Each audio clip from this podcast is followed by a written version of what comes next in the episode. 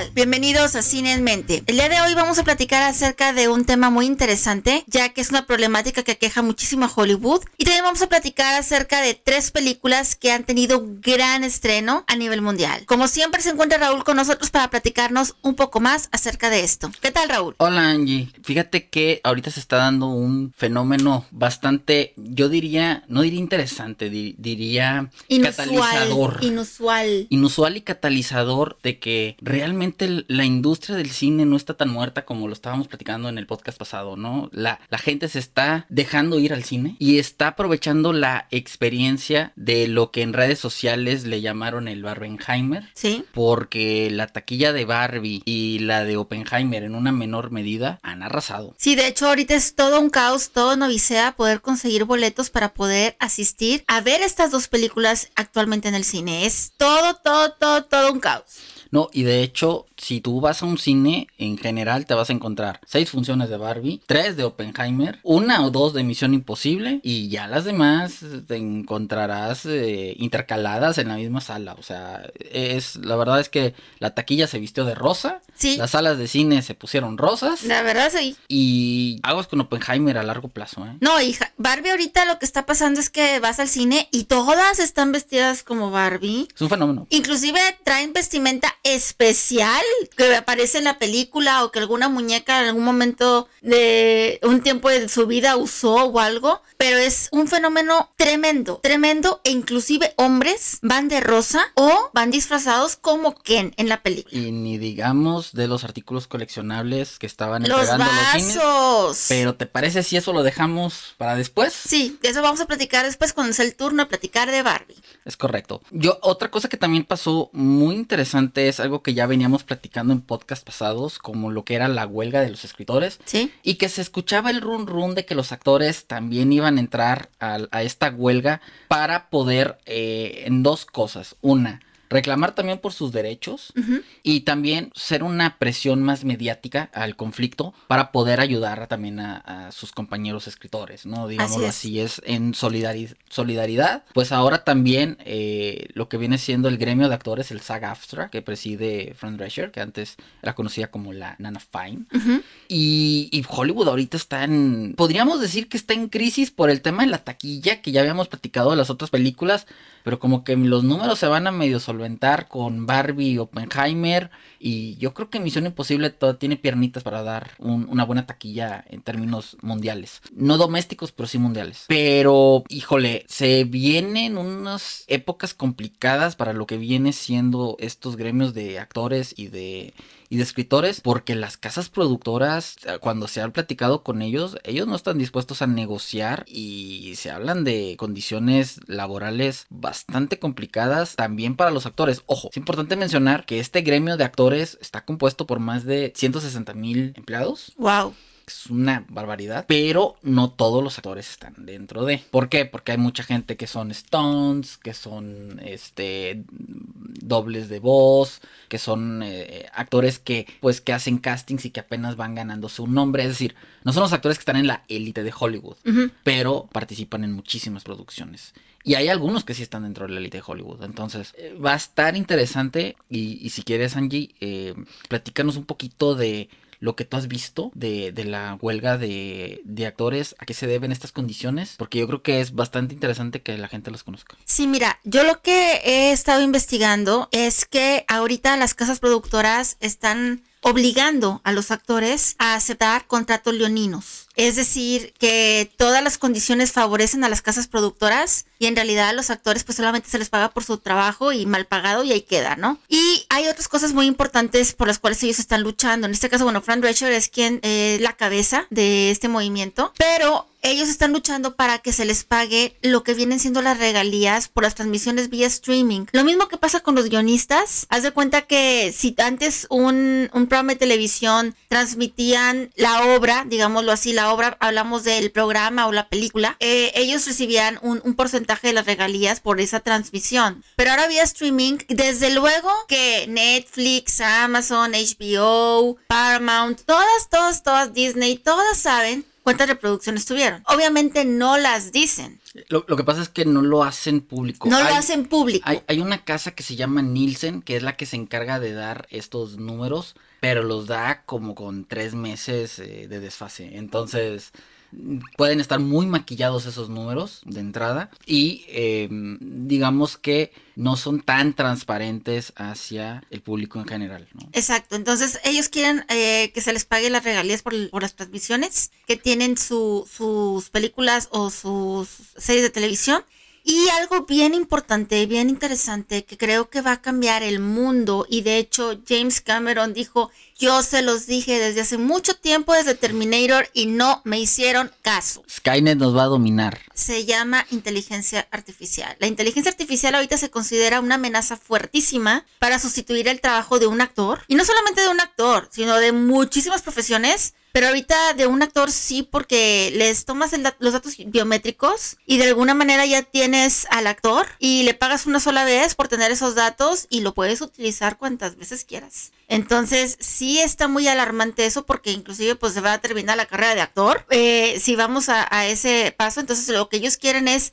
pues que haya una regulación en el uso de la inteligencia artificial. Es cierto que ahorita la inteligencia artificial se utiliza en el cine pues para eh, poner, por ejemplo, personajes que ya, bueno, eh, actores o actrices que ya fallecieron y los incluyen dentro de una película. Por ejemplo, Paul Walker, ¿te acuerdas cuando Fast and Furious? Lo, acaban de hacer con Indiana Jones. Indiana Jones, Harrison Ford, lo, lo, lo, rejuvenecieron. O a Carrie Fisher en la de Star Wars, cuando ella había recién fallecido. Como el personaje todavía seguía vivo en la saga, pues tenían que buscar una manera de poder incluirla en la película. Y está bien en esos casos, porque se entiende el motivo. No, y sobre todo en el caso de Carrie Fisher y en el de Paul Walker tenían los permisos de la familia. Exacto. Aquí no tienen los permisos de nadie. Aquí está más complejo porque aquí lo que las casas productoras proponen es, oye, pues vente un día a la filmación, te sacamos tus datos biométricos y con esos datos biométricos tú me estás dando los permisos para que yo pueda utilizarlos en el momento que yo quiera, cuando yo quiera, por el tiempo que yo quiera, tu imagen, para poder incrustarla en una película. Tengo tus rasgos de voz, tengo tus rasgos faciales, tengo tus rasgos de cuerpo, te puedo hacer ese escaneo del objeto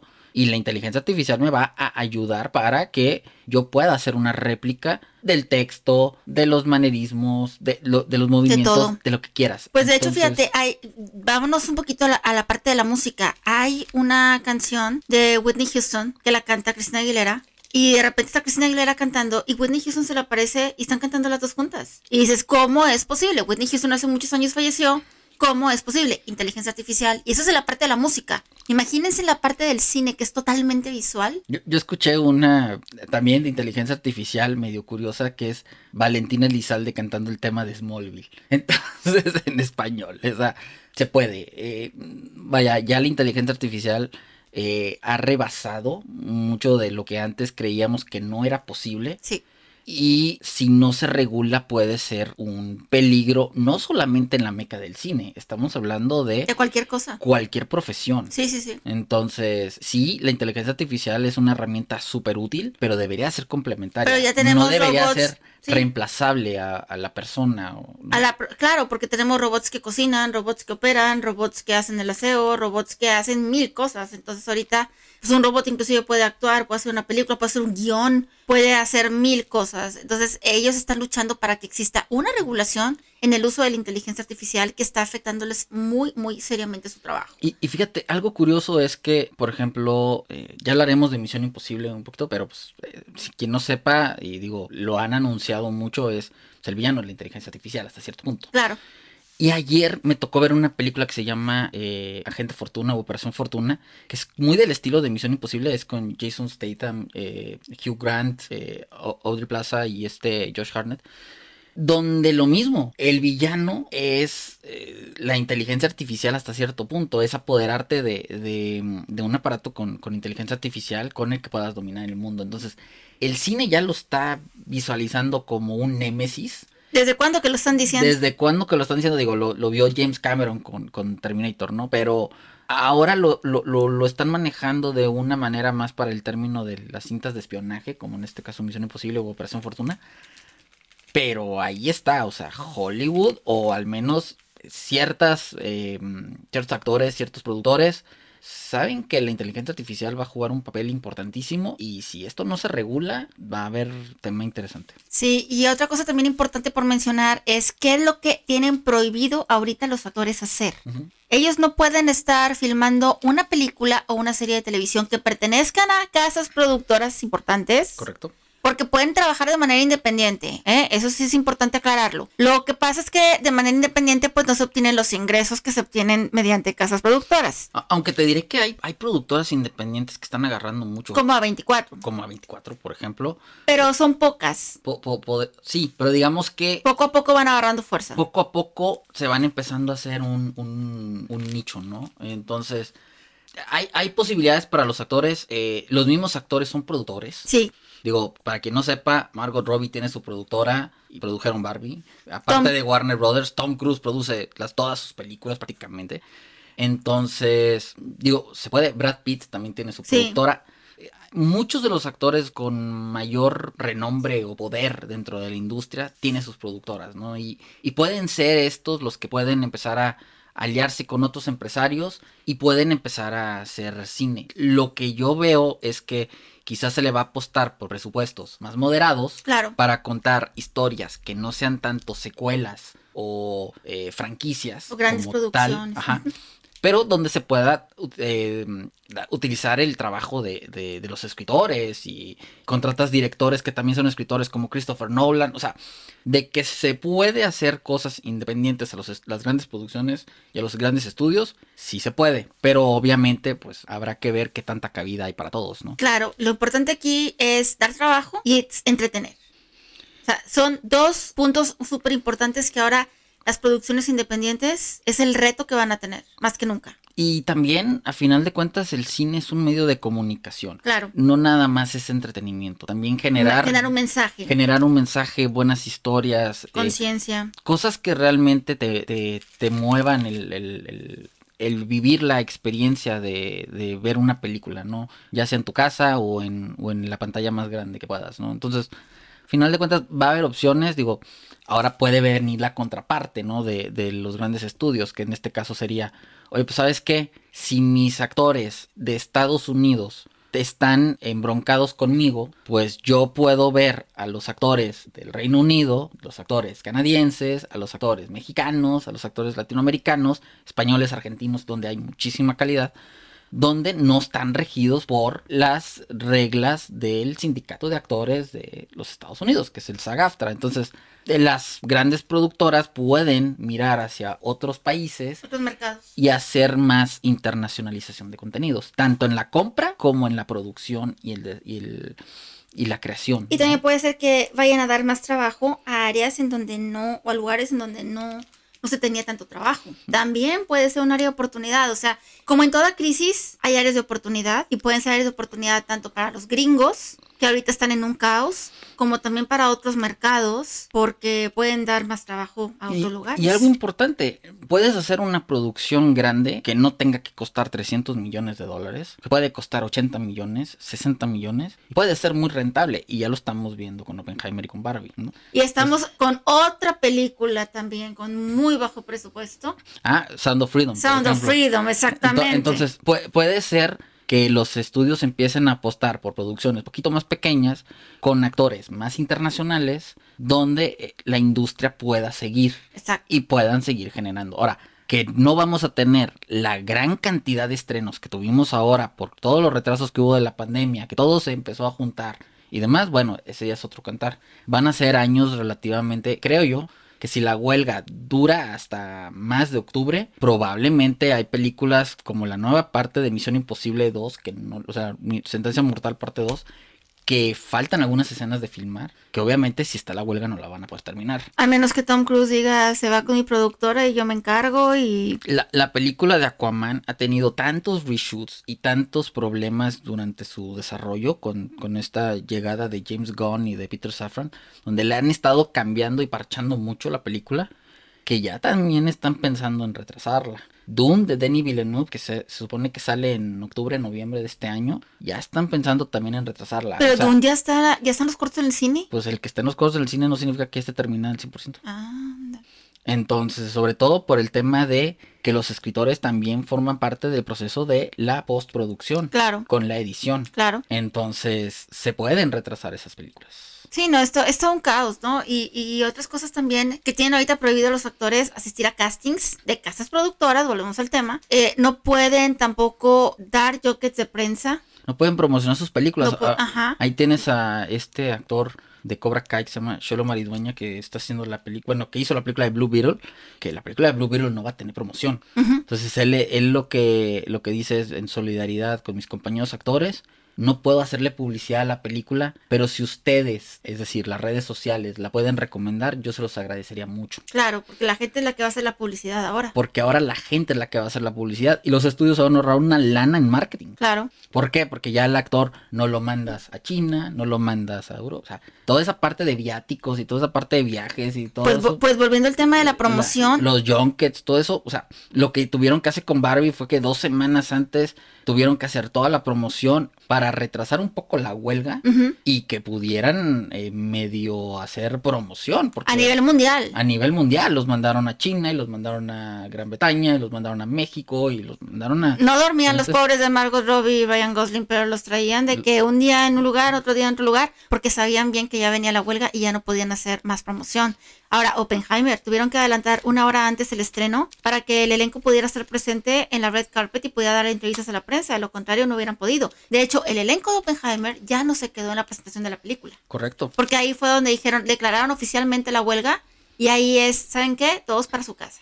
Sí, sí, si mal no recuerdo, la huelga fue en un viernes. Tuvieron la presentación y una que otra entrevistita y, Y vámonos. Y Christopher Nolan dijo, o sea, Yo los apoyo. yo os apoyo porque a final de cuentas Christopher Nolan pues también es escritor. Exacto. Entonces cuentas con la solidaridad ahí del, del director y son tiempos complicados. Creo que todo tiene solución. También nos podemos pensar que lo, la- las grandes productoras pues tienen demasiado dinero y hasta en cierto punto es cierto, pero también tienen demasiada deuda. Exacto. La realidad es que los CEOs ganan una cantidad estratosférica de dinero y ahí es donde deberían de controlar eso, ¿no? Que era lo que decía Fran Drescher. O sea, que es increíble que el CEO de tal compañía gane tantos miles de millones de dólares anuales y que diga es que no tenemos dinero. No, y ella lo consideraba realmente un insulto lo que, les- lo que están haciéndoles a los actores porque tanto tiempo que les han dado a ganar y tanto dinero que les han dado a ganar a ellos como para que ahora les den la espalda y no se, solidar- se solidaricen con ellos. O sea, Totalmente. Y es que a final de cuentas también algo muy importante es,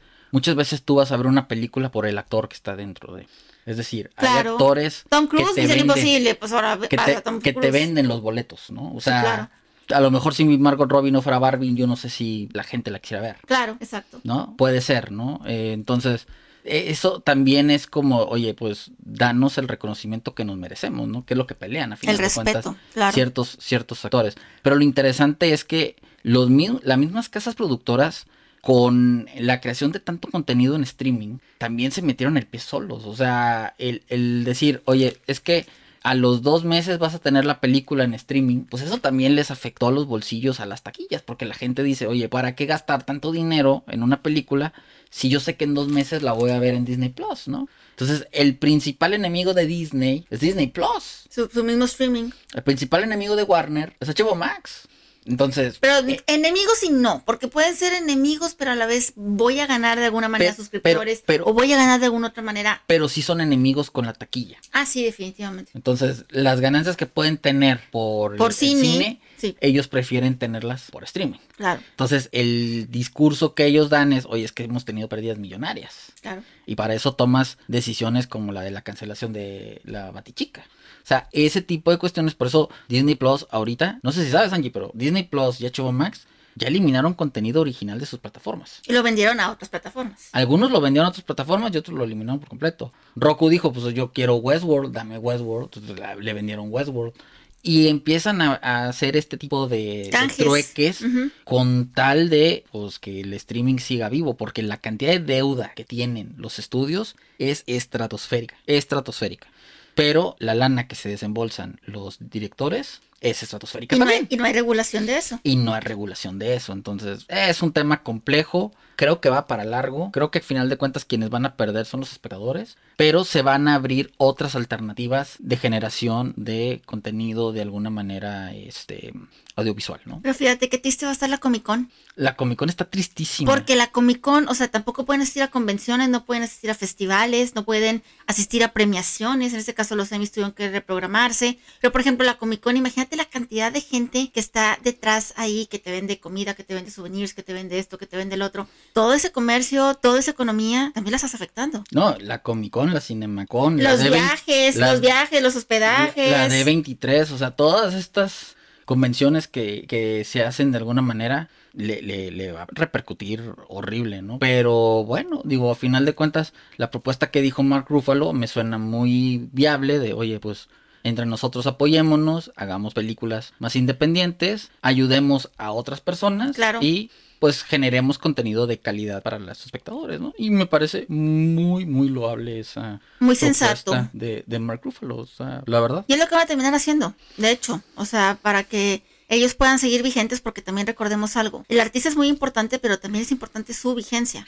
Y de repente imagínate que inflan mucho a uno de Brasil o inflan mucho a los argentinos o inflan mucho a otras personas y ya los de Hollywood ya no son tan importantes y entonces ellos también tienen que seguir estando vigentes. Y luego tienes actores eh, como Ricardo Darín que Ah, no, es siempre buenísimo. que siempre le ha dicho no a Hollywood, ¿no? Y ahora quién sabe qué vaya a pasar con Ricardo Darín. Ricardo siempre que le han ofrecido un papel en Hollywood él dice no, yo de Argentina no salgo. Entonces Pues muy respetable su opinión también. sí eh, va, va a estar va a estar interesante cómo se van poniendo las cosas y digo también es, es importante mencionar que uno de los una de las personas que es como un medio intermediario broker entre los actores y, y- y las, Las grandes casas casas productoras. productoras, pues es Tom Cruise, ¿no? Entonces Tom Cruise se sentó con ejecutivos poderosísimos de este gremio a tratar de negociar el tema de la inteligencia artificial. Porque Pero no pudo. hasta el mismo Tom Cruise le tiene hasta cierto punto miedo a pesar de sus creencias de la cienciología. Sí, claro. Pero aún así no, no logró nada. Mm, Pues no lo ha logrado, pero él sigue. Y, y- y es el principal propulsor de ir al cine, ¿no? Claro, Ya obvio. lo habíamos platicado en el podcast pasado, ¿no? Entonces se viene interesante, se viene complejo. Creo que el próximo año va a estar muy flat en grandes producciones, Claro. pero habrá que ver. Solamente el tiempo dará la respuesta. Así es. Y ahora creo que ya es tema de pasar a lo que vienen siendo los éxitos de taquilla. Y vamos a hablar de la película que digamos no le dejaron tanto tiempo para poder lucirse. Pero la película es muy buena, muy entretenida. La verdad yo me divertí muchísimo. Y se trata precisamente de la película de Tom Cruise, Misión Imposible. La, la gran cualidad de Misión Imposible, yo siempre he dicho, es. Se llama su protagonista y se llama Sí. Tom Cruise. Tom Cruise. Ámalo, ódialo, pero si hay un tipo comprometido con el entretenimiento, se llama Tom Cruise. Él, él, como no sé si sabías, Angie, pero en la película pasada, Tom Cruise se desgarró el tobillo. Sí, en una, en una escena. Sí. Y la escena que quedó en la película es Que se donde él cojea. O sea, Sí, sí, sí. ¿por qué? Porque él mismo dice, o sea, yo me voy a entregar al 100%, y yo diría que hasta el 1000%, Sí, claro. para lograr las escenas más impresionantes, más realistas. Y aunque el tipo se juegue la vida en cada uno de los intentos, el tipo es demasiado profesional y nunca se rinde. Ahora, Tom Cruise no es un muchacho de 20 años, es un señor de 60 y se avienta y se lanza y se arriesga como nadie. Y eso se agradece porque en realidad las escenas están impactantes, la película está padrísima, yo disfruté muchísimo, bueno, claro, la vi en IMAX. Entonces la experiencia de IMAX y ver Misión Imposible, wow, súper mega recomendable. ¿Y ¿Cuál es el problema de Misión Imposible? No sé qué fue lo que pasó, quién decidió el timing, pero creo que si sabían que venía Barbie y Oppenheimer, no era el momento, porque también siento que Misión Imposible fue una semana antes de Barbie y Oppenheimer, ¿Sí? cuando ya se sabía que Barbie y Oppenheimer iban a hacer trancazos. Lo, lo que pasa es que todos se pelearon eh, la taquilla del verano, ¿no? Diga- eh, esa es la realidad, ¿no? Y la taquilla del verano empezó con Guardianes de la Galaxia. De Guardianes de la Galaxia, ¿qué siguió? Rápidos y Furiosos, a la semana siguiente. A la semana siguiente, ¿qué siguió? La Sirenita. También era otro bombazo. ¿no? Aparentaba ser bombazo. Aparentaba, aparentaba ser bombazo. A la Sirenita le dieron un cierto respiro y llegó Flash. Y luego llegó Elemental. Y luego llegó Indiana Jones. O sea, todas empezaron a juntar porque todas quieren la taquilla del verano. ¿Por qué? Porque en el verano es cuando la gente va al cine. O sea, los listos fueron los de Mario Bros. Los de Mario Bros. la lanzaron en primavera. exacto. Donde no había películas competencia para niños. Ahora, hablamos del flop de Flash, pero el flop más, más, más, más estrepitoso que yo vi se llamó Kraken contra Sirenas. Una película de DreamWorks de los que crearon Shrek, que tú te imaginarías que iba a ser, pues, no, un, sino un trancazo, sí, algo decente. decente.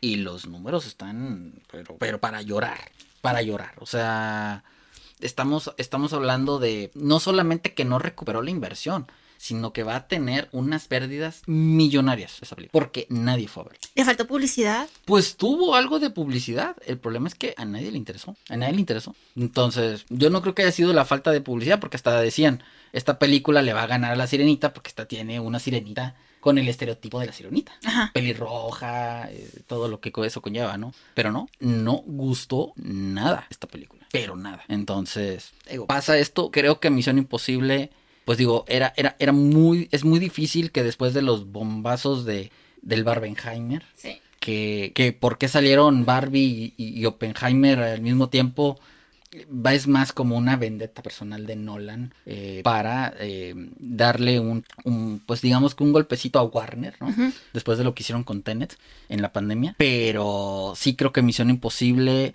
yo todavía pienso que Misión Imposible le va a ir bien en taquilla. Porque a pesar de que estén Barbie y Oppenheimer, Misión Imposible es una de esas películas que tú recomendarías. Y ya sabes que pienso que a veces cuando vas al cine, que no has comprado el boleto antes de, estar ahí presente en el cine, no hay para Barbie, no hay para Oppenheimer, y tienes tiempo, bueno, entra a ver Misión Imposible. Puede, eso puede pasar. Y también otra cosa que pasa es que el que a Misión Imposible no le esté yendo tan bien a nivel doméstico, no significa que la franquicia no tenga piernas. Es decir, se le conoce como el playability. Eh, esta franquicia, eh, junto con la franquicia de James Bond, son franquicias que tienen mucho peso a nivel internacional. Es decir, Europa las cobija mucho y Asia las cobija mucho. Entonces, el potencial del mercado no va a estar en Estados Unidos. En Estados Unidos a lo mejor, no sé, terminará siendo unos 200 millones de dólares. Ni en Latinoamérica tampoco. Ni Latinoamérica pero a lo mejor a nivel internacional hace 400 millones de dólares. Y al hacer 400 millones de dólares y 200 millones de dólares, ya la película te da 600 millones de dólares y ya está más o menos medio tablas. Y pudiera ser que a lo mejor internacionalmente no te dé 400, te dé 500 o te dé 600, dependiendo. Porque ahí es donde está su fuerte, ¿sí?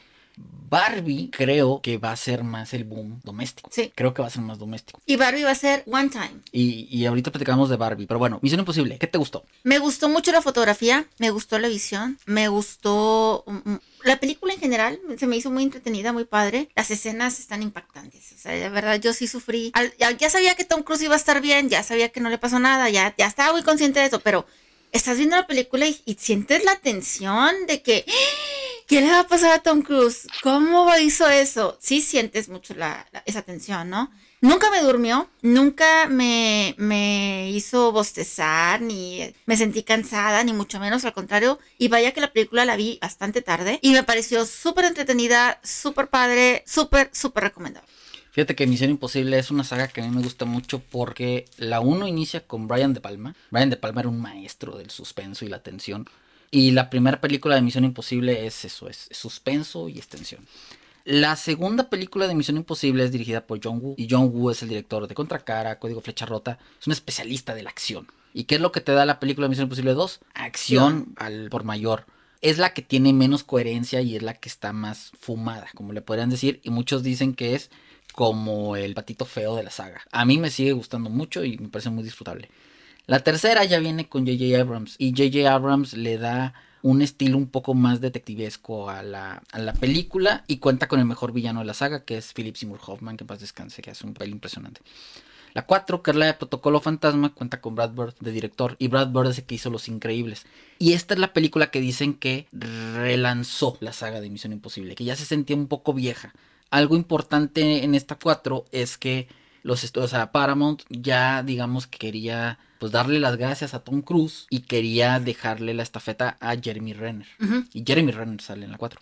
Y le empezaron a dar como que un poquito más de juego a Jeremy Renner para sacar a Tom Cruise. Pero Tom Cruise hizo una de las acrobacias más impresionantes en la historia del cine, si no es que la más impresionante. Se trepó al Burj Khalifa. Entonces, con un solo arnés, el tipo hace una de las escenas de acción más impresionantes de la historia del cine, trepándose a al edificio, más, alto del, mundo. Con un solo arnés. Hay fotografías donde el Tom Cruise está en la punta del Burj Khalifa, sin arneses ni nada, ahí saludando. O sea, cuando la maravilla ah, de tener, eh, o digamos, de ver una película de Misión Imposible en un Blu-ray son los extras. Porque en los extras tú ves todo lo que hace Tom Cruise. En la 5 ya no está Brad Bird y contratan a Christopher McQuarrie. Y Christopher McQuarrie se vuelve en el director de confianza de Tom Cruise. Es decir, todas las películas que hace Tom Cruise tienen que pasar por la supervisión de Christopher McQuarrie para que él le pueda eh, agregar o le pueda quitar cosas eh, a, la película con la aprobación de Tom Cruise. De tanta confianza es el nuevo director que ahora le imprimió la saga. Entonces, con Rogue Nation, pues el, el, tipo se cuelga de un avión. Literal, el avión está en movimiento y Tom Cruise ahí está colgado del avión, sin arneses, sin nada. Entonces, eso fue impresionante. La otra cosa impresionante es, se metió al agua más de seis minutos, aguantando la respiración, en, una, en una escena trepidante de acción. Y así podemos hablar de todos los stunts que hizo. En las 6 se aventó con una motocicleta en París.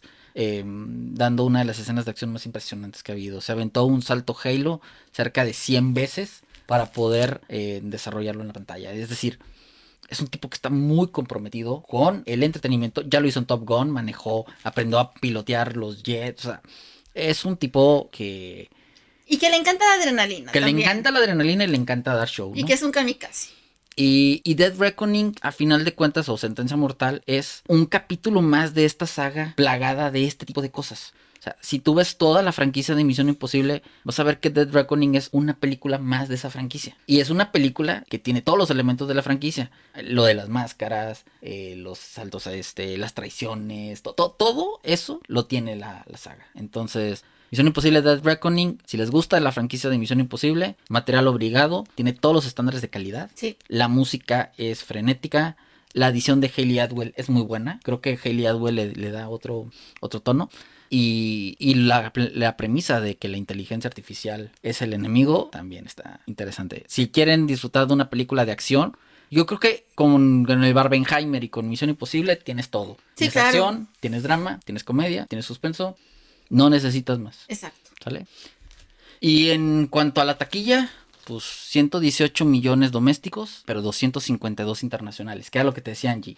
Europa y Asia van a salvar Misión Imposible y no me cabe la menor duda de ello. Sí, porque los números que están marcando Europa y Asia son los que realmente hacen que la película tenga números más favorables. Es correcto, digo, costó cerca de 300 millones, ya estamos hablando que ya está en los 370. Digo, apenas lleva dos semanas, puede. Y no vienen estrenos fuertes, eso es lo interesante que a lo que se van a enfrentar Misión Imposible y Barbie y Oppenheimer que no vienen estrenos muy, muy fuertes. O sea, se van a quedar esas tres películas como las importantes. Sí, va a llegar las tortugas ninja, pero creo que todavía van a tener piernas. ¿Sale? Ok, perfecto. Barbie. Barbie. Híjole, ya vi Barbie dos veces. ¿Te gustó? Tengo que platicar varias cosas. La primera es depende cómo veas la película. Si tú la ves por mero entretenimiento, a mí lo personal sí me gustó. Me parece muy entretenida, está muy padre, muy a gusto, lo quieres. Pero si te pones a analizar el discurso que trae, cómo lo plantea y cómo algunas escenas están desarrolladas, dices, la lógica no me da. Esto no es congruente. E-, ese fue mi mayor problema, pero ahorita lo platicamos. Ese es el problema. O sea, es que depende cómo, cómo lo veas. Por ejemplo, si tú ves Barbie como una película más en la que vas a disfrutar los colores, vas a disfrutar la música, vas a disfrutar bailables, vas a disfrutar... No es musical, quiero aclarar, no es musical, pero sí tiene una partecita musical que está agradable, voy a decirlo, está muy agradable, está muy padre, la verdad es que Margot tiene mucho carisma, Ryan no se diga, entonces realmente los protagonistas sí, sí, bueno, sí conectas tú con ellos, ¿no? Pero ¿qué es con lo que no conectas? No conectas con situaciones inconexas, digámoslo así, en donde, ¿por qué sucedió eso? Ah, pues por el poder del guion. Se le llama Deus Ex Machina. O y, sea, y, sí, eh, concuerdo contigo. O sea, son cosas que dices tú, pero ¿cómo es posible, por ejemplo, voy a, a dar un mini spoiler, ¿no? En Barbilandia no hay agua, ¿ok? Porque Barbie quiere tomar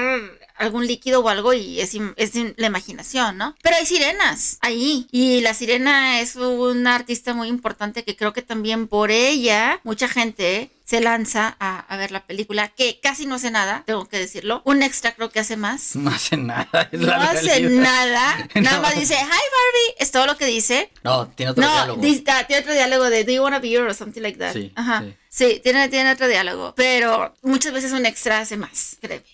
Entonces, eh, bueno, es una sirena. Entonces, pero no hay agua. Entonces, ¿cómo vive la sirena? ¿Cómo está en el mar? O sea, cosas así que, que, que, no, no conectas, ¿no? O cómo es posible que Barbie se supiera el camino para el mundo real. Y, también qué que, que, cosas de que los del mundo real sabían cómo llegar a Barbilandia. O sea, ¿cómo? ¿Cómo? O sea, es algo que como que no entiendes, como que se te hace ilógico. Esas son cosas muy, muy leves que tengo que decir. Son mid spoilers. Mid spoilers, pero hay otras cosas que también dices tú, no es posible. El humor que maneja, algunas cosas sí te ríes, pero otras que dices tú, es demasiado tonto. Es, es, yo sé que los estadounidenses sí manejan un, un, una comedia diferente a la mexicana, vamos a llamarlo así, que, que es como chiste bobo o chiste como muy aniñado, vamos a decirlo así. De repente sentí que a ciertas escenas era como estar viendo picapiedras. No sé, era como, como que estoy viendo algo animado, pero con un discurso y con unos diálogos de adulto. Porque hay algo que también tengo que aclarar. Barbie, a pesar de toda la mercadotecnia, toda la publicidad y todo lo que se ha hecho,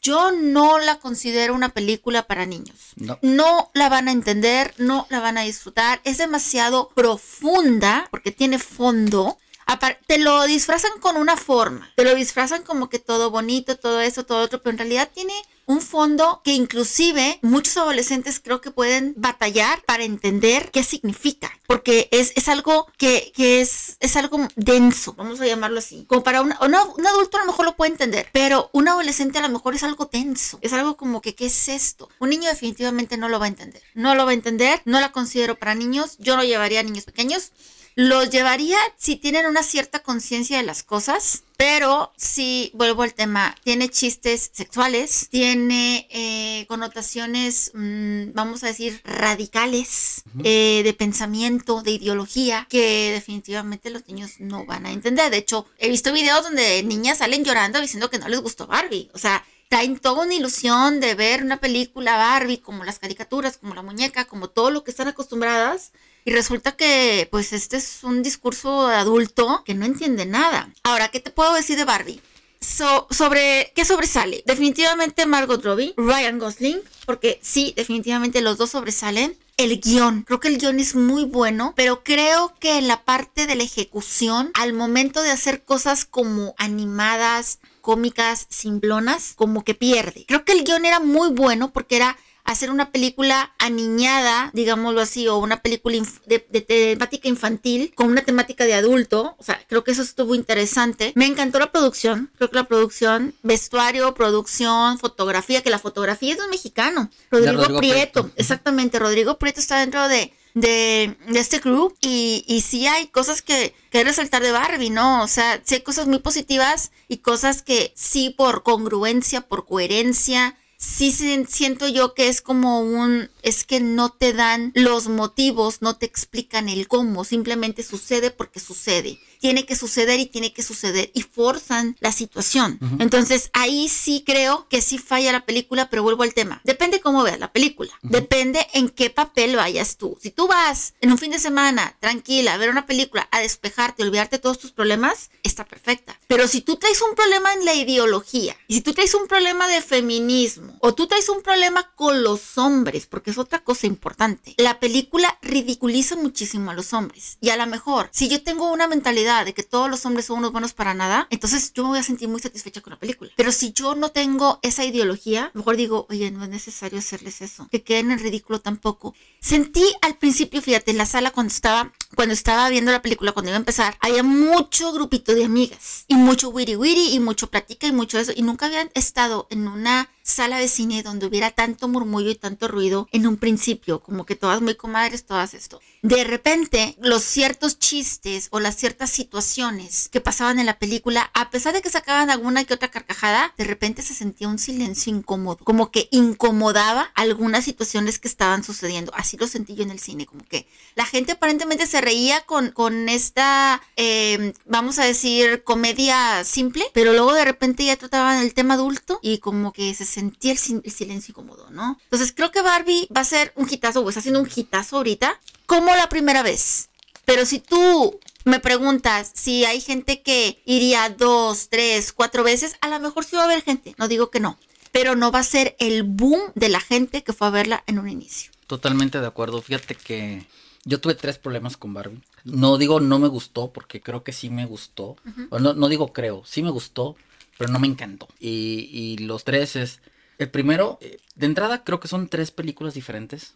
Se siente como tres películas. La primera es Barbilandia, la representación de lo que viene siendo el mundo de las Barbies, que lo considero que está bastante atinado. Sí. Eso que tú llamas eh, de los picapiedra y cosas así, pues es que a final de cuentas la propiedad intelectual de Barbie, eh, pues estás hablando que son juguetes, ¿no? Entonces lo puedo entender un poco la, la caricatura y caricaturización, digámoslo así, de, de, de Barbie.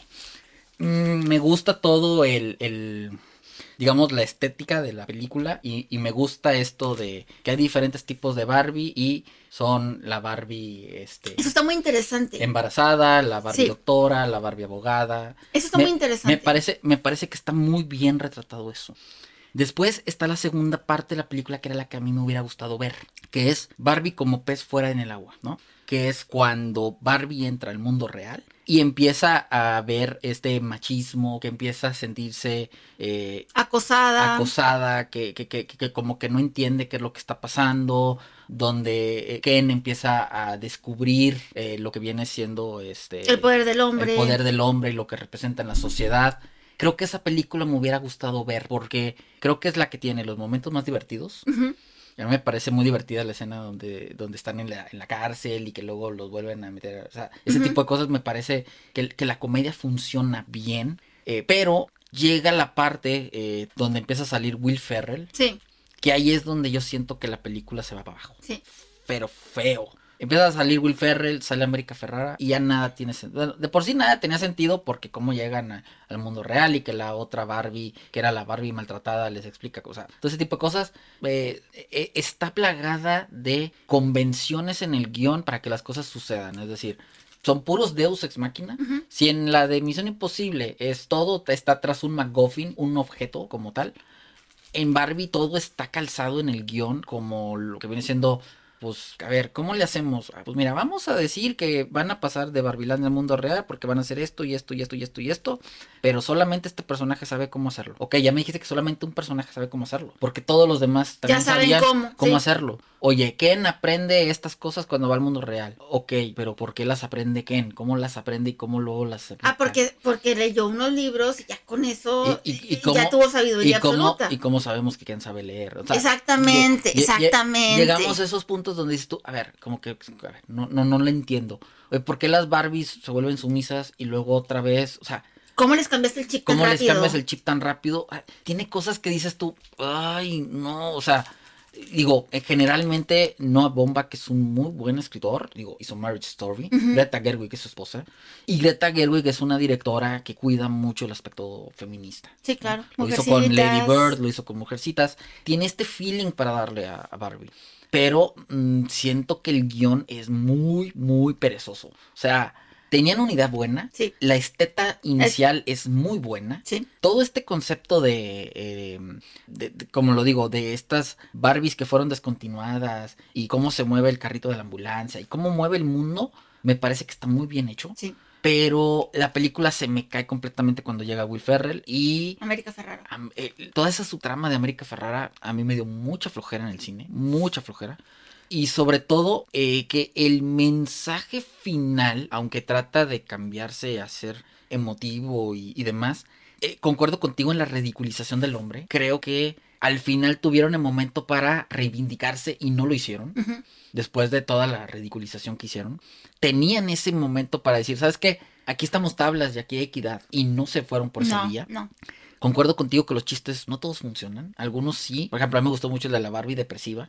que esa, esa parte me, pareció muy, muy bien. ¿Irreal? Irreal. Me gustó mucho ese chiste. Me gustó también un chiste ahí de la Liga de la Justicia. Y algunas cosas. Las canciones de Matchbox 20. Las canciones de Matchbox 20 en general. Pero, híjole, hay unos chistes que la verdad dices tú, te, que te dan cringe y te dan pena ajena. O, situaciones que dices tú, ¿cómo es posible? Ajá. Que dices tú, ay, que el carro gira y se voltean. Y, no. que tienes a, que vas a pescar a Barbie, la tienes cara a cara. Bueno, bueno, Ay, bueno, ya- ni, ni, ni, ya, no spoilemos tanto, Bueno, pero, es todo lo que diré. pero sí, hay, hay muchas convenciones que, pues, no. Yo no, la- sentí la que al final la gente se quedó totalmente callada. Porque nadie se lo espera, porque Es- nadie se lo es- esperaba. es- fue, fue así Eh, como Es un final, es un final inesperado, quizás anticlimático. extraño. Sí, eh, te, te, Pero, te pero, saca. pero comienza la película, no quiero dar spoiler, pero de alguna manera el inicio tiene algo que ver.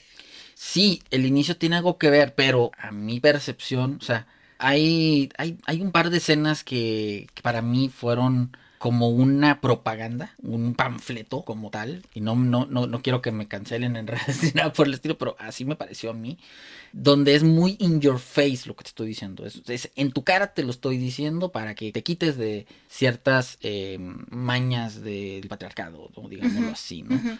Y eso era lo que iban a tener con una directora como Greta Gerwig, abiertamente feminista. Y, y no, no digo que eso esté mal, está bien. Todos debemos de tener nuestra libertad de expresión y, y el cine no deja de serlo, ¿no? Pero siento que en la ejecución le faltó mucho a esta, a esta película. No me terminó por encantar. No es una película que diga, la quiero volver a ver, me muero por volver a verla. No lo es. Pero es importante nada más mencionar así muy brevemente cómo nace Barbie. Eso es lo que, lo que quería que nos platicaras, porque tiene una historia muy interesante y muy desconocida por todos. Barbie, eh, como todos saben, pues es este, una propiedad eh, de juguetes de Mattel, de la empresa Mattel.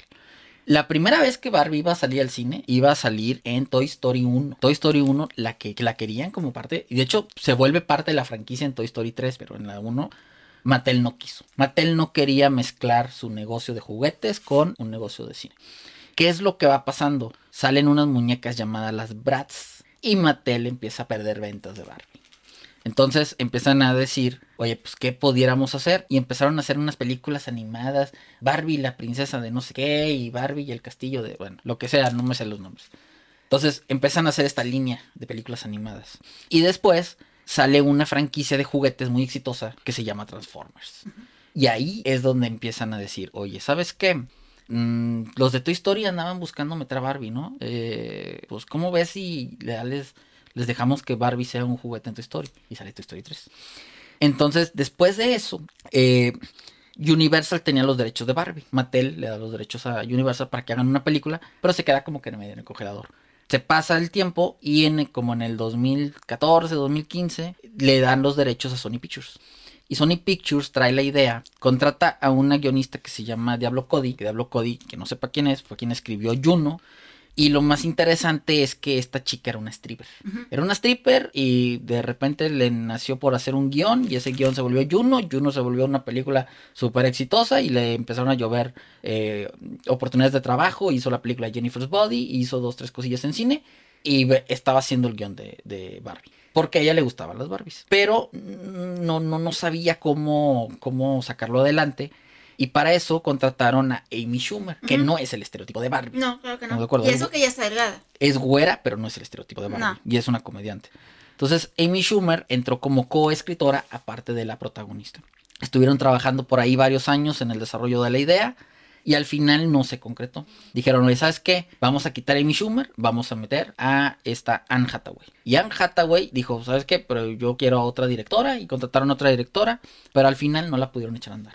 Por lo complejo del guion, por lo que quieras. No la pudieron echar a andar. La idea de Amy Schumer era interesante porque era Barbie era expulsada de Barbilandia y Barbie descubría que lo, lo importante no era su físico, era su, Su ser, interior. su interior, ¿no?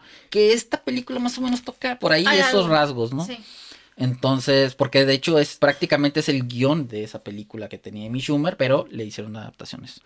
¿Qué pasa después? Bueno, después pasa que cambia el CEO de Mattel y el CEO de Mattel dice, oye, em, yo quiero a Margot Robbie para Barbie. Yo quiero hacer una película de Barbie y quiero a Margot Robbie.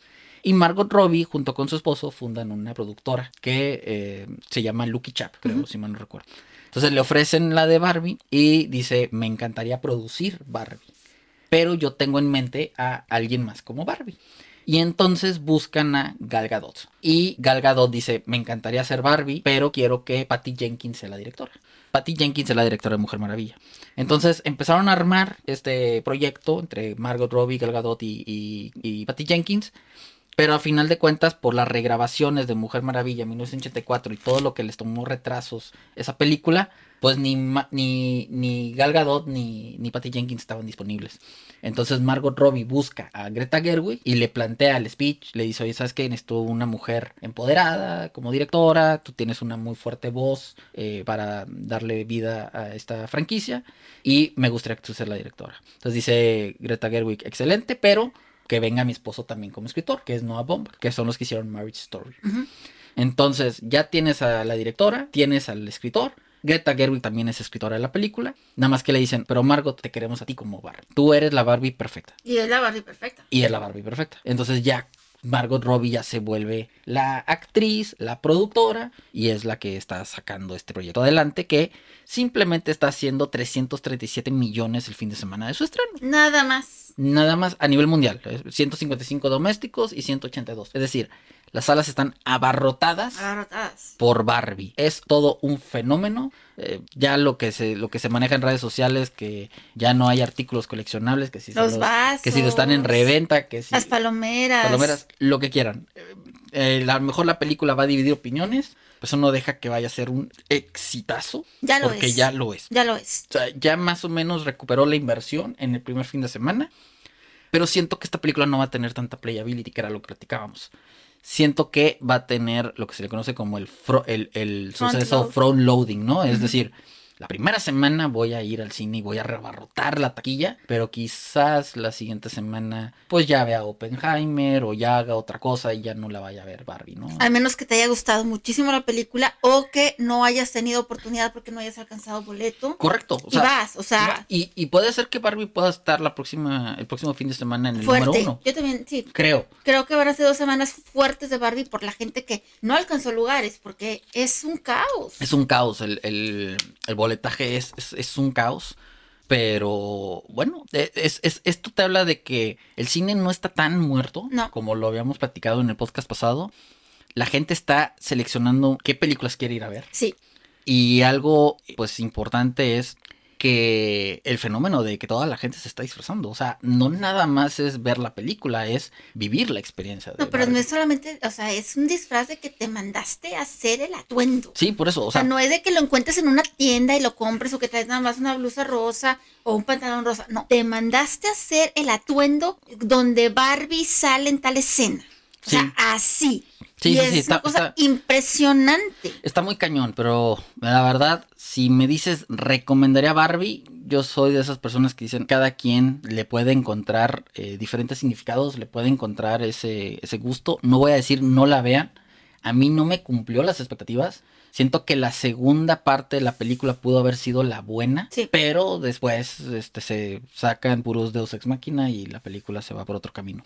El, el, discurso, a mí en lo particular, no me encantó, pero tampoco soy el target, ¿sí? No la odié, no la amé, pero eh, si la quieren ir a ver en cines, digo, la verdad es que creo que va a estar un rato en cartelera y pues vale la pena si la quieren. O sea, yo creo que sí, eh, la película sí es interesante para irla a analizar. Y los niños, yo creo que no. ah, sí, no, no, los niños no son el target. No, y mucho niño ahí, mucha niña chiquita. Mm, sí, no. Atrás de mí estaba una niña como de 5 años, 6 años con su vestido y todo de barro y todo. dices, mi reina, no, no es para ti la película. Sí, le habla, le habla a otra audiencia. Sí. Digámoslo así.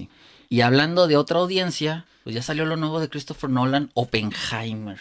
Basada en, digamos, la vida de el padre de la bomba atómica, o como le llaman, el padre de la destrucción de mundos.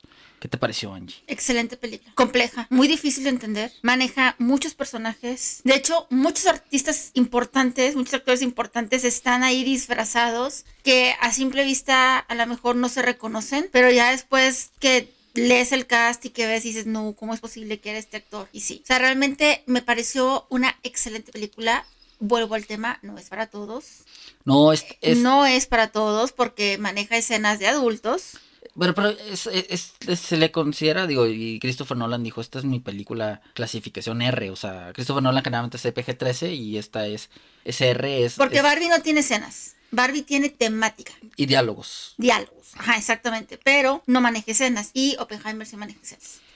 Sí, digo, la, la, verdad es que se pueden ver con criterio. Ah, no, claro, pero, para llevar a un niño, pero no, no, Que salgas de Barbie para llegar a Oppenheimer, ahí no. No, y definitivamente esta película a un niño le aburre, pero. Sí, claro. Barbie al menos tiene colores y medio se pueden ahí. Este, Música. Entretener. Esta película en blanco y negro y colores, este, una paleta de colores grisácea. Y hablando de física, y hablando, de, física. Hablando de física, reacciones en cadena, que si el neutrón, que si el protón, que si el uranio, que si... sí, sí, sí, no, no, no, no, muy, muy compleja. Y, y con una participación de un personaje como Albert Einstein, o sea, esto, o sea, esta película es... Es para adultos, es para adultos y para adultos con cierto grado de conocimiento, vamos a llamarlo así, porque no es de que cualquier adulto le pueda gustar, o sea, es, una persona que tiene que tener cierto conocimiento para que pueda entender las reacciones y todo lo que puede conllevar la mezcla de, de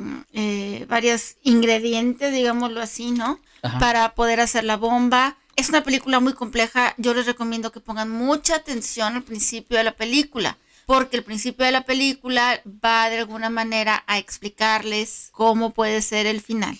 Sí, en algo que a mí me parece fascinante de, de, de esta película de Oppenheimer es que la película se cuenta en dos perspectivas.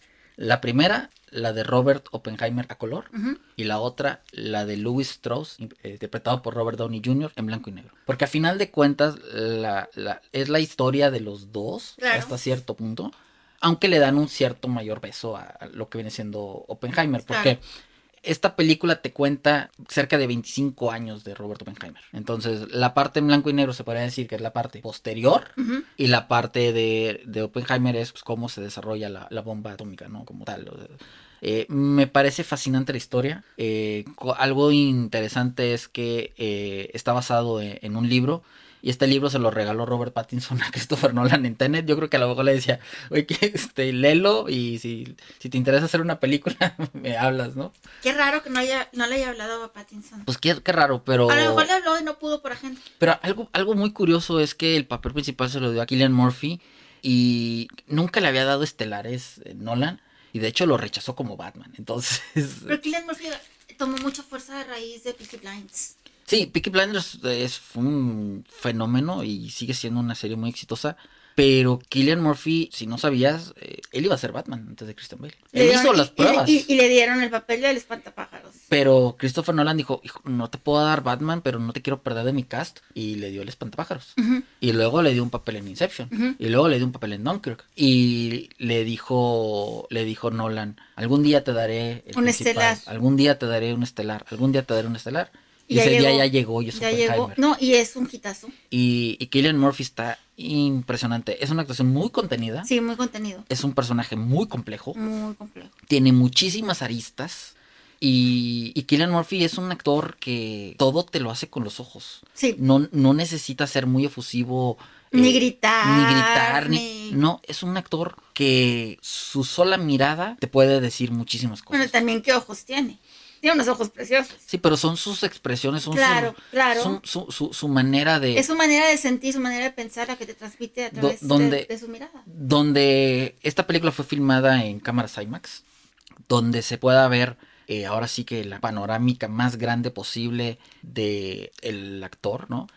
Y como dijo Christopher Nolan, esta película no es una película de acción, es un drama con un poco de thriller, con un poco de biopic pero la IMAX no se, no, no se filmó en IMAX porque fuera una película súper imponente a nivel técnico o, demás, sino para poder retratar de mejor manera la psique del personaje. Y me parece fascinante. Yo no pude verla en IMAX porque ya no había boletos. Es que volvemos al tema, es un problema conseguir boletos ahorita en el cine. Es un, es un problema, no conseguí boletos para IMAX, pero sí la pude ver eh, en el cine y es una película que, si te gusta la filmografía de Nolan, es un must. Que a pesar de que dura tres horas, yo no la sentí. Barbie, que duraba una hora cuarenta, me, pesó más que Oppenheimer, la verdad. Y es más fuerte Oppenheimer. Oppenheimer es tres horas de puro diálogo. Sí. La escena de la recreación de el, así que la bomba Trinity que aparece en la película sí es muy imponente porque a final de cuentas cómo la filmaron es fue toda una odisea final de cuentas hicieron la explosión, pero la rodearon de un chorro de cámaras y que hace ver que se vea súper... Y el sonido, cómo juega con el sonido también, porque tú a lo mejor imaginas que el sonido va a estallar en cierto momento y no, y cuando menos se lo esperas, el sonido... Eh, El sonido y la partitura musical Sí, de sí, Lu- sí. Ludwig Göransson también es muy buena, pero la, la fotografía de Hoyte van Hoytema, que es un, eh, es un cinematógrafo muy recurrente de, de Nolan, eh, también eh, el cast está espectacular, aparte de Killian Murphy, Robert Downey Jr. hace una actuación, como le dijo Nolan, no te quiero como el de Avengers, ya no- tú no, ya no eres Iron Man, güey, tú eres un actor y te quiero... Como el del juez. Y te quiero en un papel diferente totalmente, ¿no? Sí. O sea, hace muy buen papel. Creo que va a estar nominado al Oscar. Aparte de Killian Murphy. A mí me gustó mucho Emily Blunt. No sale mucho, pero cuando sale da cátedra. Eh, Matt Damon está muy divertido. Matt Damon está muy bien. Sí. Eh, me pareció que está espectacular Gary Oldman cuando sale en, en la escena de, de Truman. Y, y en general tienes un reparto espectacular. Florence Pugh. Fla- Florence Pugh que también sale. Y, y es un reparto de mucha gente que es tú. Kenneth A este lo conozco. sí. A este lo conozco. A este lo conozco. Sale Casey Affleck en una escena Casey Affleck, sí. que te da miedo. Sí, sí, sí. Que su presencia, a pesar de que es un actor que a mí en lo particular no me gusta o no me encanta, su tono así medio, su acento, no Sí, lo sé, sí, como que me da flojera. Aquí me dio miedo. Hasta cierto punto te La causa mirada, cierta tensión. Sí, sí, sí. Entonces, eh, no, no, no puedo quitarme de elogios. Nolan lo volvió a hacer. Creo que es la mejor película del año. Yo creo que sí, es la mejor película. Yo creo que la gente que se va a decepcionar de Barbie va a, a ir con Oppenheimer. Yo creo que, por ejemplo, van a decir, híjole, Barbie, no, ¿sabes qué? Mejor vamos con Oppenheimer. Barbie dividido. con- Yo siento que Oppenheimer la gente no va a hablar mal de esa película. A lo mejor no va a ser el mega espectacular y no trae la publicidad que trae Barbie, pero sí, sí creo que va a ser una película de gusto, vamos a decir mayoritario. O sea, todo el mundo va a decir, es muy buena película. O a lo mejor sabes lo que te pueden decir, no la entendí del todo, la tengo que volver a ver. Como todo lo que pasa con las películas de Nolan. Complicadas, Incep- porque son complicadas. Inception la tuve que ver tres veces, Tenet la tuve que ver tres veces. Para Sí, porque poder son, historias complicadas, son diálogos complicados, son situaciones diferentes. Y te diré que esta es la más eh, Tranqui. tranqui de, de Nolan. Porque Pero al ser, al ser una película biográfica, Ajá. eh, realmente eh, Hay más elementos para entenderla. más elementos para entenderla, porque fue un suceso histórico, ¿no? Ahora, hay otra cosa también bien importante, depende de la hora en la que vean la película. Porque si vienen del trabajo, dura tres horas, están cansados, también eso va a complicar un poquito el que le pongan total atención. Pues yo venía del trabajo, duró tres horas, venía cansado. Depende, depende, pero, Y pero me eres- voló la cabeza. Pero tú eres muy fan de Nolan, pero a lo mejor hay gente que no es tan fan de Nolan y la va a ver nada más. Sí, sí, Y, sí. y mucha gente, pues, si está cansado además, a lo mejor no va a traer el mood, porque hay que traer el mood para poder ver Oppenheimer. Y, y hay que saber a qué te, a qué te enfrentas, ¿no? Eh, como tal. Entonces, yo estoy totalmente de acuerdo contigo, Angie. Para mí, Oppenheimer es la mejor película del año. Es, una, es un gusto muy personal. No digo que es la mejor película de Nolan, porque Nolan tiene unas joyas. A mí Inception me fascina. The Dark Knight me encanta también. Todas la, fil- to- toda la filmografía de Nolan me, me gusta. Tenet, la primera vez que la vi, me gustó mucho, pero hasta que no la volví a ver y le entendí mucho más, dije, wow, esta película está muy este, infravalorada, ¿no? Pero Oppenheimer no le está yendo nada mal en taquilla. No, Estamos mal. hablando de una película que es clasificación R, Sí, que está el fenómeno de Barbie sí. y que Misión Imposible, si bien no está siendo la super trancazo, tampoco le está yendo tan mal. Lo malo de Misión Imposible es que costó mucho. Eso es lo que creo que le va, le va a terminar afectando de alguna manera, pero creo Otra que va a cosa que ser. te voy a decir, imagínate que no hay boletos para Barbie y quieres ver una película y traes niños, vas a ver Misión Imposible, no vas a ver Oppenheimer. Mm, Oppenheimer de alguna sí. manera, el, al público al que va dirigido es un público adulto y por lo tanto el boletaje, pues... Ahora, Misión Imposible no sabes tampoco que como que película para niños, Pero ¿verdad? Pero de más 10 para- en adelante Pero la es más ver. para niños que Oppenheimer. Sí, totalmente de acuerdo. Pero Oppenheimer, por ejemplo, en su primer fin de semana hizo 80 millones en Estados Unidos y 93 internacionales. Es decir, lleva 174 millones de dólares. No está nada mal para una película que costó 100 millones. No, nada más. Que es clasificación R, que es para adultos. Exacto. Y que creo que esta película va a tener mucha estabilidad. Sí, lo que no va a tener Barbie. Creo que lo que no va a tener Barbie, esta película lo va a tener. Barbie, decir, Barbie va a ser una es- explosión en un es- principio. Esta película se va a quedar en una o dos salas, pero esas una o dos salas Van a te, estar van a, llenas. te van a estar dando rentabilidad. E- Es lo que creo Nolan vende. Es, es de los pocos directores que tú dices, la voy a ver por el director. Pasa lo mismo con Tarantino, quizás. Spielberg creo que ya no. No, ya no. Creo que ya perdió ese imán. Pero hay algunos directores que sí te venden como directores y Nolan es un claro ejemplo.